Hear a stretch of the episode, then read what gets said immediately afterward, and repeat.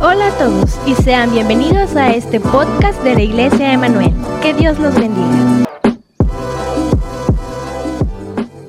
Buenas noches hermanos. Hoy es el quinto día de nuestra dinámica de estar leyendo un capítulo diario del libro de Juan y hacer una reflexión sobre este pasaje. Hoy toca pues el capítulo 5.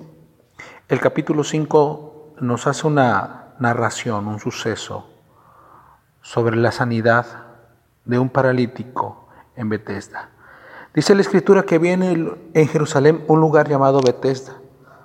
Este lugar tenía un estanque. En ese estanque sucedió un evento sobrenatural, según lo relata Juan. Un ángel descendía de tiempo en tiempo y removía las aguas y quien fuese el primero en bajar al agua quedaba sano de cualquier enfermedad que tuviese. Así que en este lugar había enfermos de distintos padecimientos. Los propios de la época eran ciegos, cojos, paralíticos, sordomudos. Si quizás lo contextualizamos a la época de hoy, nos imaginamos que podría haber diabéticos, hipertensos, con problemas de tiroides, reumas, problemas de la ciática, males renales, etcétera, etcétera. Estos enfermos estaban allí esperando el momento de la agitación del agua para ser los primeros en descender. Cuando ocurría el movimiento, según el relato, solo uno, el que lograba bajar primero, éste sería sano sin importar qué enfermedad tuviese. Imaginen todos los demás, todos quedaban igual, con su padecimiento, su dolor, esperando una nueva oportunidad. Sin duda había junto a los enfermos parientes, amigos que ayudaban a trasladar a aquel enfermo al estanque para que tuvieran cierta esperanza de ser los primeros en llegar y tener una respuesta rápida a su enfermedad. Pero el relato nos habla de un hombre que hacía 38 años estaba enfermo. En el contexto entendemos que él estaba paralítico. Jesús le vio acostado y cuando le vio supo que tenía 38 años que estaba así en esa situación.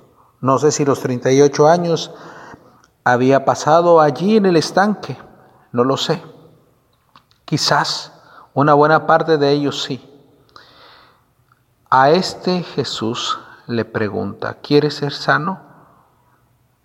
Hermanos, sin duda la respuesta de todo aquel que está sano y más, eh, eh, enfermo, perdón, y, y más con tanto tiempo de enfermedad, sin duda que la respuesta era, sí, quiero ser sano. Este hombre la necesitaba, la quería, la buscaba, hacía su esfuerzo por tenerla, pero no la podía alcanzar. Repito, así habían pasado 38 años intentando y buscando una y otra vez la sanidad sin poder alcanzarla, porque entre tanto que lo intentaba sin ayuda, había otro que con ayuda de familiares o amigos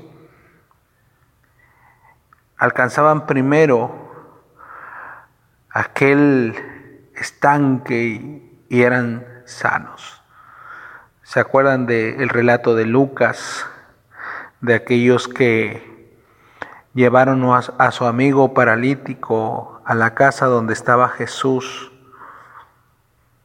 y abrieron un boquete en el techo de aquella casa para llevar a su amigo a los pies de Jesús y ser sanos.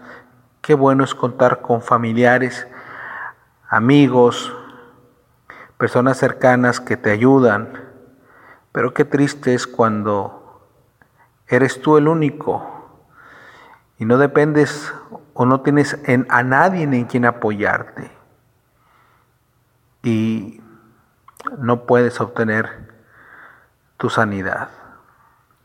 Este hombre le dice al Señor, Señor, no tengo quien me meta al estanque cuando se agita el agua y entre tanto que yo voy, otro desciende antes que yo. Fíjese que quizás el otro que descendía primero era una persona que quizás tenía un problema menor, una enfermedad no tan discapacitante como la que este hombre padecía. Pero ante esa situación no había ninguna atención hacia nadie, era ver por ti mismo, es buscar lo mío y que otros esperen.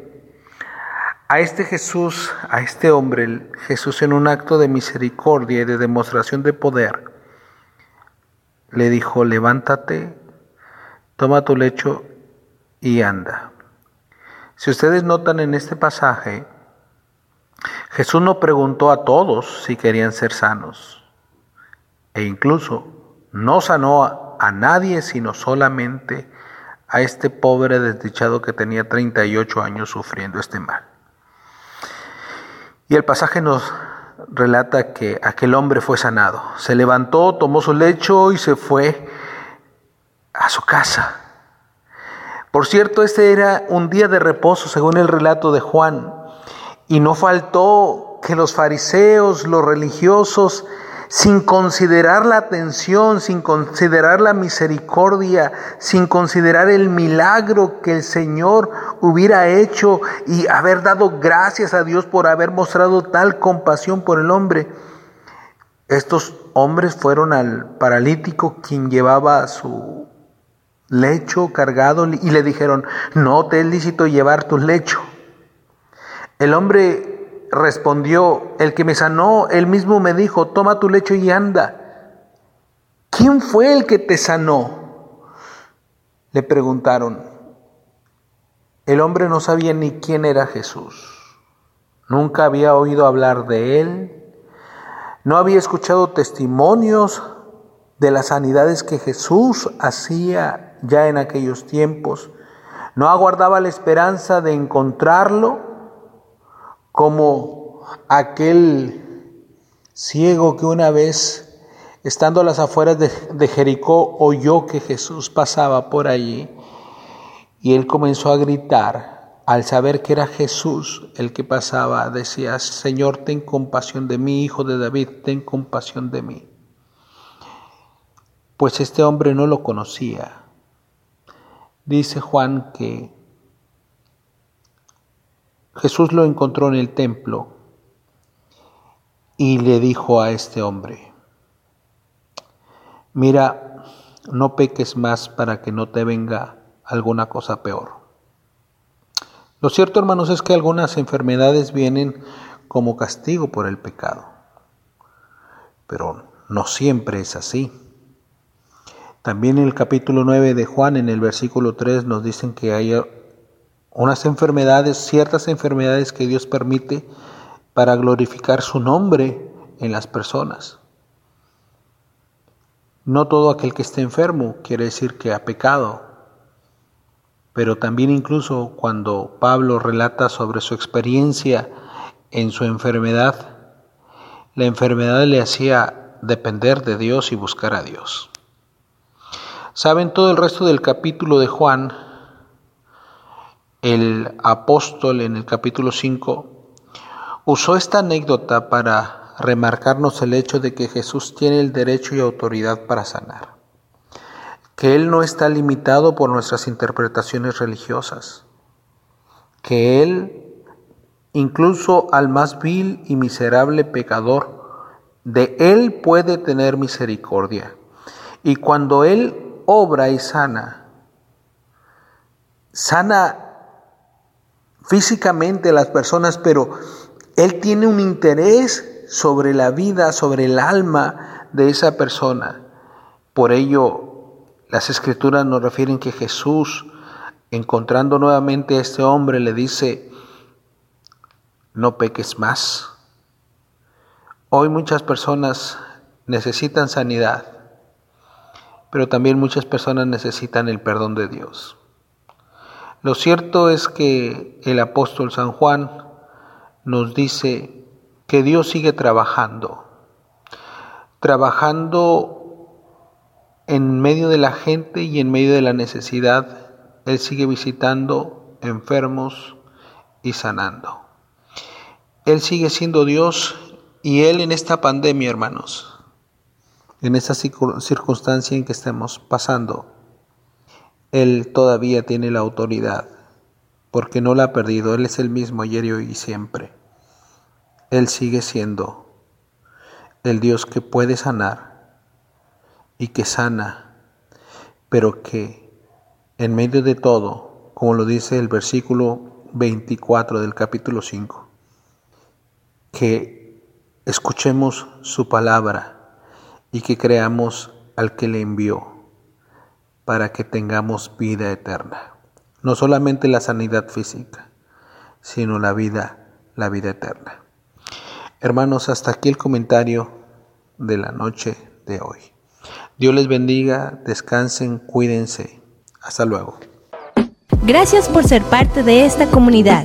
Nos encantaría que pudieras compartir este podcast con tus amigos y conocidos. Síguenos en nuestras redes sociales para mantenerte al tanto de la vida de nuestra iglesia. Si tienes alguna pregunta o sugerencia, no dudes en inscribirnos en nuestro correo hola arroba